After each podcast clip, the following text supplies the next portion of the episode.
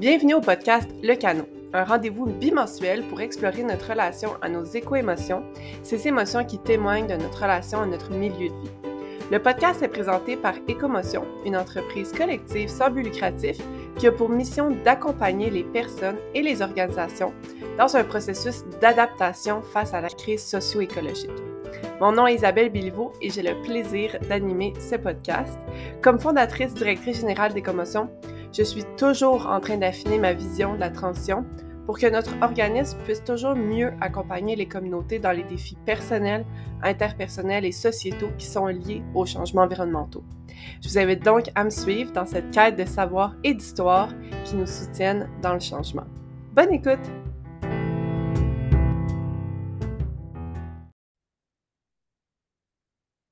Alors aujourd'hui, j'ai le plaisir de m'entretenir avec Anne-Sophie Dorion, qui est une euh, des cofondatrices des commotions. C'est une collaboratrice des commotions de vraiment de longue date. Euh, je suis très contente de t'avoir euh, sur le podcast, Anne-Sophie. Il était temps, je pense, hein? Oui, bonjour. Vraiment contente que tu sois là. Euh, puis d'ailleurs, les questions qu'on pose toujours euh, à nos invités en début de podcast, je pense qu'on n'a jamais échangé sur ce sujet-là, fait que j'ai vraiment hâte de t'entendre là-dessus. Donc, la première question, c'est euh, ben, évidemment, qu'est-ce que tu apprécies le plus par rapport au fait de vivre dans cette période de l'humanité? Puis inversement, qu'est-ce que tu trouves le plus difficile? Je pense ce moment-ci, avec la crise environnementale, mais c'est aussi un, moment d'opportunité, par exemple, d'explorer des nouveaux modes de vie. Ça demande du courage, ça demande de l'énergie, par exemple, d'apprendre à se détacher du regard des autres, d'accepter puis d'assumer sa différence. C'est l'opportunité d'innover, de s'exprimer, de cultiver son empathie, d'apprendre sur l'humain, sur le monde, mais il faut aussi relativiser. Là. Je pense que c'est pas tout le monde qui peut se le permettre. Il y a différents mm-hmm. facteurs, différents privilèges qui sont en jeu là, qu'il faut considérer. Tout à fait. Les désavantages, je pense que je trouve difficile, c'est les injustices, les inégalités, mm. de, voir les écarts qui se creusent, là, la souffrance qui peut être engendrée. Oui, je suis vraiment d'accord avec toi. Euh, surtout présentement, là, en ce moment, quand on enregistre le mm. podcast, il y a, la guerre. Euh, on revient aussi d'un été euh, super comme difficile au niveau écologique, là, avec les feux de forêt, les canicules, tout ça. Fait que je pense vraiment qu'on est dans une période plus difficile que, euh, que, ben, que facilitante, ou je ne sais pas comment dire, là, mais fait que c'est vraiment. on vous valide si vous trouvez ça particulièrement mm-hmm. difficile en ce moment. Absolument. Toi, ça a été quoi ton déclencheur ben, est-ce qu'il y a eu un déclencheur par rapport à ta prise de conscience des, des enjeux de la crise socio-écologique ou ça a été comme une, prise de conscience plus graduelle? Je dirais avec plus graduelle. J'ai certains moments dans l'enfance que je me vois, euh, par mm-hmm. exemple, au primaire, je devais être en cinquième année, donc peut-être un 10-11 ans. Puis mon enseignante avait décidé d'aborder euh, les changements climatiques euh, et aussi ce qu'on pouvait en faire. Donc, a par exemple différents enjeux autour de l'eau. Je me rappelle d'avoir, de, m'être donné comme mission là, de fermer les robinets quand c'était utilisé euh, dans le vide. Il y a aussi une exposition au Centre des sciences de Montréal. Il y avait une machine qui nous mettait sur la tête et ça lisait dans notre tête les mauvais comportements qu'on pouvait faire à ah! l'égard de l'environnement.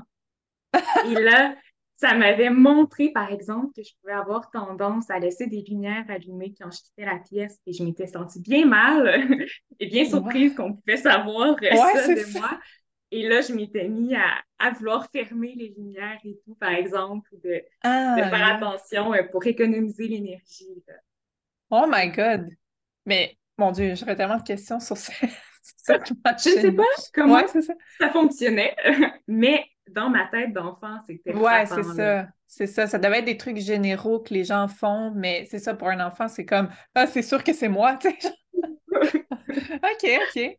Ouais, mais en même temps, je pense que ça n'a pas toujours été très conscientisé là, avec le mm-hmm. recul. Je, je vois certaines décisions dans mon parcours qui étaient influencées par mes valeurs environnementales, mais que sur le coup, ça n'était pas euh, flagrant, là, mettons. Au cégep, mm-hmm. dans mes travaux de session, je pense que j'en ai fait plusieurs en lien avec l'environnement. Dans les cours de philo, euh, j'essayais de mm-hmm. voir le lien avec le capitalisme sur l'environnement ou en sociologie, en lien avec les changements sociaux que ça, que ça engendre et que ça pourrait engendrer. Mais c'est vraiment plus, j'ai eu un virage clair en 2019, qui était une période assez charnière pour moi, là. Donc, euh, hmm. Début de mon doctorat en psychologie, ça impliquait un déménagement, donc de quitter le nid familial. Ça venait aussi avec toutes les responsabilités de vivre seule, de, pouvoir choisir côté euh, alimentation, consommation, ce que je veux ou pas. Et en même temps, ben, c'était la manifestation historique pour le climat avec euh, la mm-hmm. présence de Greta Thunberg. Puis de voir autant de jeunes dans la rue à revendiquer, se faire entendre. Trouvais qu'il y avait quelque chose d'important qui se passait là. Puis j'en étais justement à choisir mon sujet de thèse. Puis mm-hmm. la notion d'environnement est devenue vraiment plus saillante. J'ai décidé d'y aller puis de plonger dans cette thématique-là avec ma direction de thèse. Donc, d'essayer de mieux comprendre l'éco-anxiété chez les jeunes. Ouais, puis je me souviens aussi que dans le temps, tu sais, les deux, on était à l'université de Sherbrooke, puis toi, tu étais beaucoup impliqué dans le frigo, euh, tu sais, dans la lutte au gaspillage alimentaire, tout ça. Puis, euh, puis je me souviens, tu sais, que tu étais, c'est ça, là, ça bouillonnait, là, tu sais, pour toi. C'était comme tellement un sujet qui, te, qui, qui était important pour toi. Puis bon, tu en as fait, euh, tu, tu, peux nous parler de ta thèse plus, euh, plus particulièrement, mais tu sais, euh, tu es une des, comme on dit au Québec, une des spécialistes de l'éco-anxiété, puis tu es en train de te spécialiser plus en enfance. Fait que j'aimerais ça mm-hmm. t'entendre parler un peu de ton parcours, puis de comme qu'est-ce qui t'intéresse plus particulièrement là-dedans. Mm-hmm. Euh, tout m'intéressait, donc faire un choix d'études, ça a été vraiment difficile, mais j'ai opté pour la psychologie, je trouvais ça plus large, donc j'ai fait un baccalauréat en psychologie avec une spécialisation en enfance-adolescence, puis là maintenant je suis au doctorat en clinique de l'enfant, de l'adolescent et des parents. Hmm. Donc, euh, je m'intéresse dans, dans, le cadre de mes recherches à l'éco-anxiété chez les jeunes, plus spécifiquement chez les enfants de 8 à 12 ans, mon objectif, c'est de mieux comprendre le phénomène chez les enfants d'âge scolaire, donc de pouvoir décrire le phénomène à partir de leur expérience, hmm. comme ils me le rapportent. J'ai fait des entrevues avec eux. Il y a un deuxième volet, donc c'est de développer un questionnaire en me basant sur mes entrevues, donc les mots qu'ils vont avoir utilisés, de le passer après partout au Québec pour voir est-ce qu'au Québec, nos jeunes sont éco-anxieux. Mm-hmm. tellement intéressant. Puis je pense que c'est pas quelque chose qui, tu sais, on n'a pas beaucoup de données en, ce moment sur euh, comment nos, très jeunes euh, vivent, comment les enfants vivent ces mm-hmm. transformations-là du monde. Euh, quel impact aussi ça aura sur, tu sais, sur leur santé mentale, oui, mais sur les choix qu'ils vont faire dans la vie. moi qui, qui a presque 30 ans maintenant, je sais que très jeune, ça a eu un impact sur moi. Puis là, on n'est plus tout à la même époque, là, dans le sens que mm-hmm. les changements climatiques sont vraiment très présents autour de nous. On en entend vraiment beaucoup parler. Fait que, moi, c'est ça, on dirait, qui me, qui me, qui me parle beaucoup. Puis je suis vraiment contente que des gens comme toi fassent, euh, fassent ces, ces recherches-là. Euh, puis tu as parlé aussi que euh, tu étais, donc, oui, en lien avec les enfants, mais aussi avec les parents. Est-ce que ça mm-hmm. t'arrive d'avoir euh, des témoignages de parents, par exemple, qui viennent d'avoir des, sont nouvellement parents, puis là, ils ont des préoccupations pour leurs enfants en lien avec la crise, donc avec le, futur peut-être que leurs enfants vont vivre? As-tu eu vent de ces, de ces témoignages-là? Oui, j'ai eu différents témoignages, puis ils ne sont pas les seuls. La recherche s'intéresse justement à la parentalité, le fait d'avoir ou pas des enfants. Une fois qu'on en a, qu'est-ce que ça peut nous faire vivre par rapport euh, à l'environnement? Donc, c'est des préoccupations qui sont répertoriées. Mm-hmm. Puis, as-tu des exemples, par exemple, de, de, de parents qui... Est-ce que c'est vraiment, en fait, OK, première question, est-ce que c'est vraiment quand on devient parent? Que ces préoccupations-là arrivent ou des fois, c'est on a des enfants en, bas âge et là, on a comme une prise de conscience peut-être euh, environnementale, puis là, la préoccupation, OK, mais quel genre de futur mes enfants vont avoir? Tu sais, y a-tu... Euh, c'est-tu un peu de tout ou mm-hmm. c'est beaucoup plus d'une chose? Ouais. Ce serait les deux options. Pour certains, ça va être plus dans la décision, d'autres, ça va être une fois euh, l'enfant arrivé dans leur vie qu'ils vont prendre ces cette conscience-là. D'autres, ça va être les, aux deux moments. Et certains ne vont pas nécessairement être confrontés euh, en lien avec l'environnement. Donc, il y a un peu de tout. Mais c'est une décision qui n'est pas simple, le fait d'avoir ou pas un enfant. Euh, récemment, il y a une étude qui a été sortie, qui a été réalisée dans 10 pays auprès de 10 000 jeunes âgés de 16 à 25 ans. Puis, il y a 39% d'entre eux qui hésitent à avoir ou pas des enfants en raison de leur éco-anxiété. c'est pas tout le monde qui a, ce privilège-là d'y réfléchir, mais quand même, mm. de nos jours, on a un espace pour cette réflexion d'avoir ou pas des enfants et des deux côtés. Il peut y avoir du jugement, donc de part et d'autre, la honte parfois. Ouais. Certains vont, vont aller plus dans, la décision d'en avoir, par exemple, par, par espoir, parce que c'est l'amour qui l'emporte, parce que ça devient une motivation d'avoir un enfant, de léguer un monde en santé, à leurs mm-hmm. enfants, mais aussi après aux, petits-enfants. Donc, ça amène une volonté d'agir. Mm-hmm. Ça va être même une façon d'humilité, donc d'éduquer les enfants pour avoir mm-hmm. un impact euh, minimum sur la planète, là, de, de convaincre, d'avoir des enfants, c'est comme de propager aussi une vision du monde que ces enfants-là puissent porter après cette direction vers là où on veut aller. Ouais, ça, je l'entends vraiment beaucoup. Que, tu sais, mm-hmm. ben oui, je vais avoir un enfant, mais cet enfant-là va être hyper sensibilisé, puis va, va pouvoir euh, continuer finalement cette, euh, cette transition-là que, qu'on entende nous comme parents, tu sais, fait que ça, ça je l'entends beaucoup. Euh, quelque chose que j'ai, j'ai pas encore eu beaucoup l'opportunité de, de, discuter avec des, des jeunes, surtout c'est justement la question quand on le sait pas. qu'est-ce que, comment toi t'accompagnes quelqu'un qui se questionne pour des raisons écologiques, tu sais. Sûr que dans ma perspective, la psychologie, j'accompagne sans donner explicitement la solution. Donc, on va vraiment faire face à cette ambivalence-là en regardant les deux côtés. On va explorer les deux scénarios en regardant les pour, les contre, voir qu'est-ce que ça fait émerger puis ça va être dans la réflexion puis dans l'approfondissement qu'on va pouvoir euh, trouver ce qui, est, ce qui fait plus de sens pour la personne. Mm-hmm. J'imagine que comme tout un travail au niveau des valeurs qui, qui comme exploré, euh, j'ai vraiment l'impression que quand on se pose la question, il y a comme beaucoup de valeurs qui, pas qui s'opposent, mais qui sont euh, tu mm-hmm. aurais-tu des exemples de valeurs qui peuvent, euh, tu sais, pour que les gens puissent euh, peut-être se, retrouver dans, ces témoignages-là ou dans ces situations-là, pas nécessairement des témoignages, mais des situations du genre, ouais?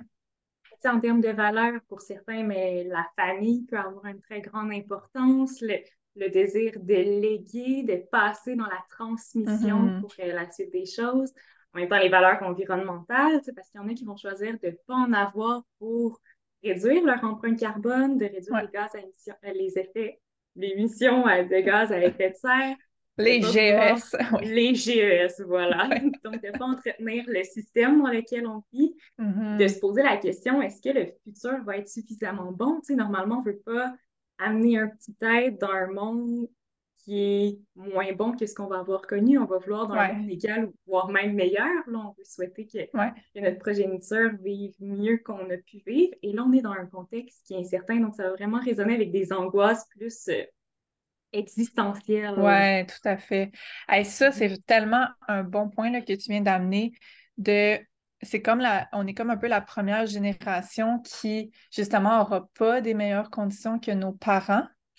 Fait que là, c'est comme si je, si je pourrais avoir des enfants, c'est vraiment comme euh, il y, a, un pensée du bien, là, puis je crois qu'il y, a des de ce que j'ai entendu de gens qui vivent avec ces préoccupations-là, c'est qu'ils se sentent vraiment pas compris par des générations plus mmh. vieilles d'avoir ce dilemme-là. Puis je pense que c'est important de, de, de normaliser ces discussions-là parce que le contexte est différent de celui peut-être de nos parents ou arrière-grands-parents. Euh, voilà, c'est ça mon petit, mon petit Il y a avoir d'autres moments là, dans l'humanité. On a commencé euh, l'émission en parlant ben, du contexte de guerre et tout. Il peut y mm-hmm. avoir des moments dans l'histoire où ben, il y a d'autres personnes qui ont dû se poser la question, mais là, de nos jours, comme tu l'as dit, l'évolution sur euh, notre perspective de la famille, le fait de voir ou pas, c'est une discussion qui est importante, puis on peut se permettre d'avoir cette discussion-là, là, de mm-hmm. réfléchir aussi aux différents modèles de la famille, de dans la façon de pouvoir s'impliquer auprès d'enfants de notre entourage, de pouvoir réfléchir à la façon d'accueillir des enfants, peut-être par mm-hmm. l'adoption, par les familles d'accueil, dans mm-hmm. l'implication dans, dans, dans, le système scolaire, dans les écoles, les activités scolaires ou auprès d'organismes. Donc, peut-être de réfléchir à la collectivité autour des enfants, là, avec la, la, fameuse expression, là, il faut un village pour élever un enfant. si on, on l'a perdu, là, donc, il y aurait peut-être intérêt à revenir à quelque chose de plus collectif. Tout à fait. Euh, puis, pour la partie quand on est parent, on devient parent ou qu'on a déjà des enfants, comment tu accompagnes? C'est quoi un peu les préoccupations qui, qui ressortent peut-être de, de, ces situations-là? euh, puis comment tu accompagnes? Si tu pouvais nous donner peut-être un exemple. Mm. Euh, ouais. Ben, notamment par rapport à l'éco-anxiété, le fait de devenir parent, c'est un facteur par rapport à mm. l'éco-anxiété. Donc, la parentalité peut changer le point de vue sur la crise environnementale, ça, peut amener un nouveau point de vue sur l'urgence de la crise, l'urgence d'agir, entraîner un sens de responsabilité, de devenir plus empathique au monde autour d'eux. Euh, c'est difficile d'envisager un monde pour son être cher qui, sera, comme on le disait un peu plus tôt, là, un monde qui est, pas, incertain, qui va peut-être engendrer de la souffrance. Donc, ça peut devenir une angoisse viscérale, une éco-anxiété qui, qui est assez profonde. Donc, il peut y avoir différentes inquiétudes pour eux, mais aussi pour leurs enfants. Puis, qu'est-ce qui, qu'est-ce qui est aidant selon toi ou selon ton, ton expérience de ce que tu as vu, qu'est-ce qui est aidant pour un parent qui vit avec cette anxiété profonde? Euh, je, sais que c'est différent pour une personne à l'autre, mais y a-tu y a-tu des, des, choses qui reviennent souvent que tu trouves qui, qui sont vraiment aidantes ou supportantes pour les parents? Mhm. Ben, c'est important d'adresser leurs propres émotions en lien avec les changements climatiques et environnementaux. Donc, de reconnaître ces sentiments-là, d'en parler, de rechercher du soutien social, mais c'est mhm. des stratégies qui sont efficaces pour y faire face. Ils ont souvent la tendance à vouloir protéger leur enfant, donc des fois, ça peut se manifester de ne pas en parler. Mais mhm. les enfants vont prendre conscience, là, que ce soit à l'école, par leurs amis, par les médias. Donc, d'ouvrir le dialogue là, pour être un moyen, et pour les parents et pour les enfants, de relâcher la pression, de mettre des mots sur ce qui se passe, sur ce qu'ils peuvent vivre, tout en, recourant à un, vocabulaire là, qui, qui est accessible pour eux, là, des explications qui sont adaptées au niveau développement de leur enfant.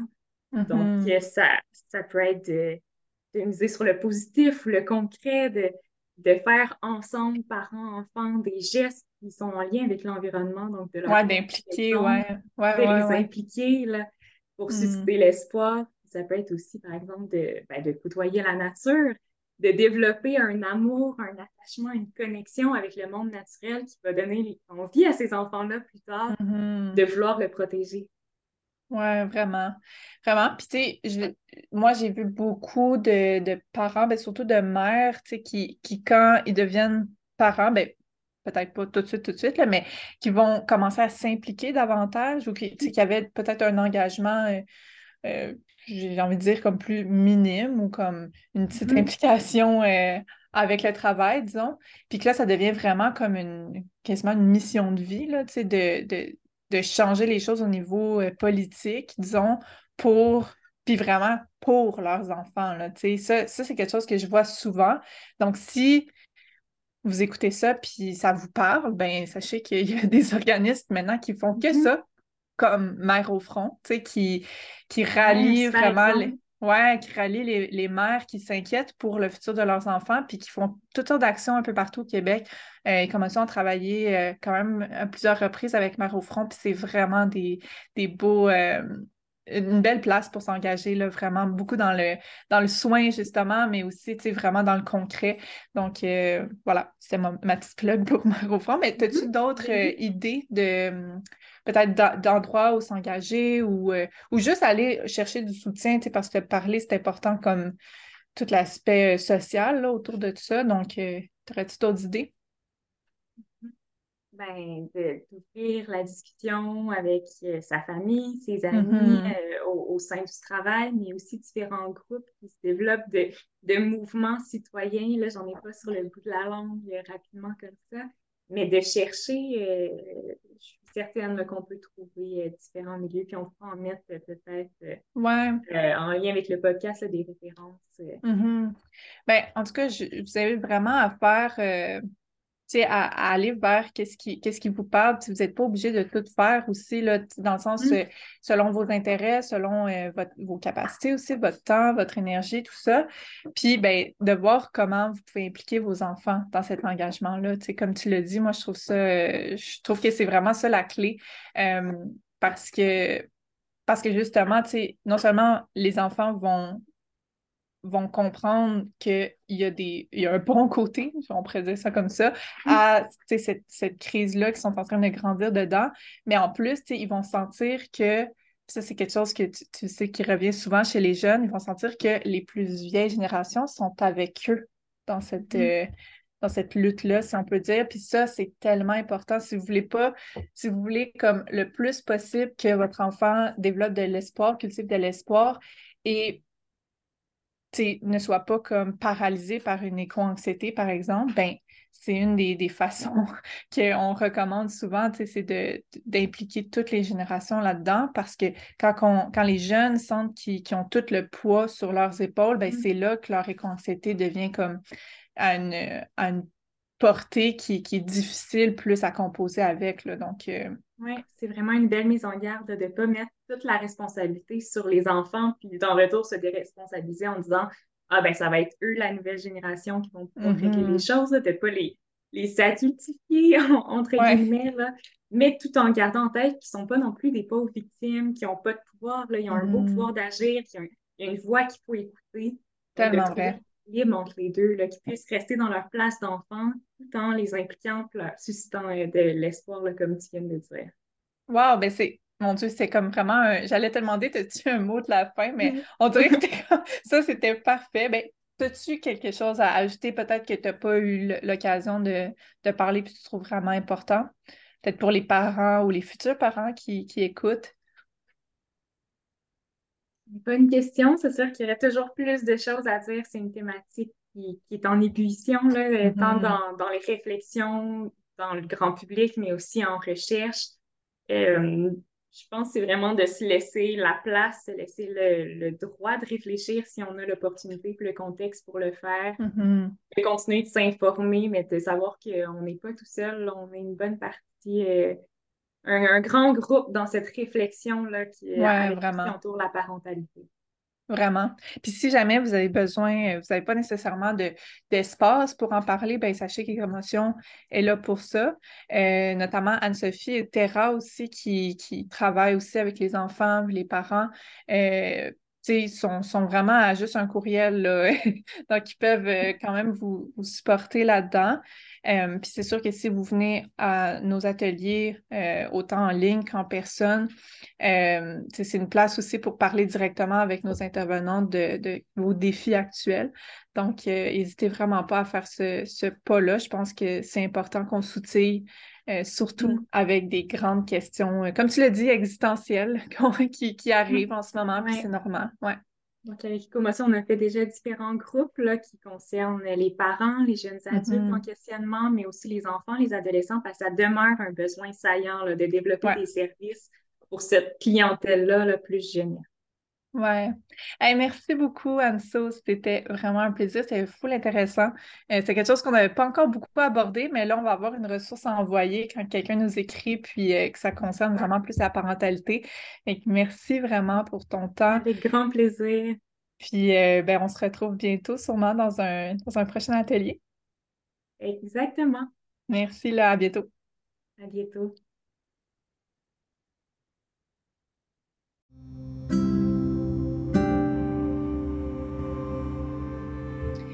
Si vous avez aimé l'épisode, merci de le noter 5 étoiles sur votre plateforme d'écoute et de le partager sur vos réseaux sociaux afin qu'on somme un peu plus de douceur euh, autour de nous. Je vous invite également à rejoindre notre communauté en ligne qui compte plus de 550 membres à l'heure où on se parle et qui est un lieu euh, d'échange qui se veut bienveillant, euh, qui tourne autour de la transition socio-écologique, mais pas que. Euh, donc, je vous invite à aller voir ça. Le lien est dans les notes du podcast. Et on se donne rendez-vous dans deux semaines pour une prochaine entrevue. Et d'ici là, euh, je souhaite vous rappeler que Écomotion vous offre 15% de rabais avec le code podcast euh, sur notre membership Le Canot, donc au moment de votre inscription. Alors, si ça vous intéresse de vous joindre à nous puis de vraiment implémenter les outils qu'on vous partage dans le podcast et dans nos contenus, euh, c'est vraiment là qu'on va pouvoir vous accompagner. Donc, le lien est dans les notes du podcast toujours. Puis également, si vous souhaitez réserver un atelier ou une formation pour votre milieu, que ce soit pour un groupe citoyen, un organisme, une entreprise ou une école, euh, notre équipe se déplace jusqu'à vous pour euh, aider les communautés à vraiment garnir leur boîte à outils pour mieux composer avec les défis émotionnels qui sont liés à la conscience des, enjeux environnementaux et à l'inaction collective face à ceux-ci. Mais aussi, on travaille vraiment euh, à développer le vocabulaire spécifique à notre rapport à l'environnement puis à notre vision du futur pour communiquer de manière plus empathique euh, avec notre entourage, puis mobiliser euh, évidemment plus efficacement.